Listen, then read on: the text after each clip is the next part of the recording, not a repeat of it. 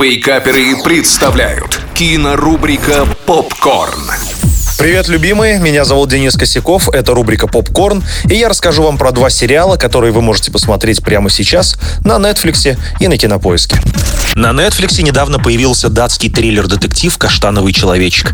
Старая добрая история про маньяка-убийцу, который мстит за детей, убивая их родителей, а на месте преступления оставляя маленькие игрушечки, вырезанные из каштанов и палочек. Казалось бы, сколько уже было таких историй, но, во-первых, они никогда и не надоедали, а во-вторых, смотреть ее довольно интересно, ведь она знатно сдобрена и семейной драмой, и депрессивными мрачными нуарными видами Дании в стиле настоящего детектива. Классная история, на которую не жалко потратить пару вечеров, тем более, что там всего 6 серий. А на Кинопоиске вышел третий сезон супергеройского сериала «Роковой патруль» из вселенной DC.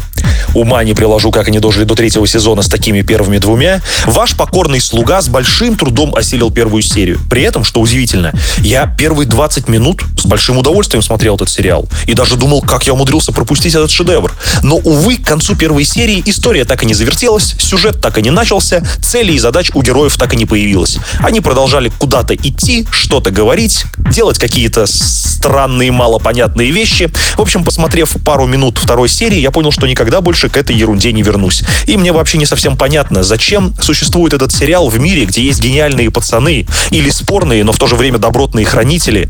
В общем, если вы большой поклонник растолстевшего Брэндона Фрейзера, в этом случае вы можете посмотреть первые полчаса этого сериала. Но даже вам не советую двигаться дальше. Спасибо за внимание, любимые. Это была рубрика «Попкорн». Денис Косяков. Хорошего вам дня. Кинорубрика «Попкорн». Каждый четверг в Вейкаперах на рекорде.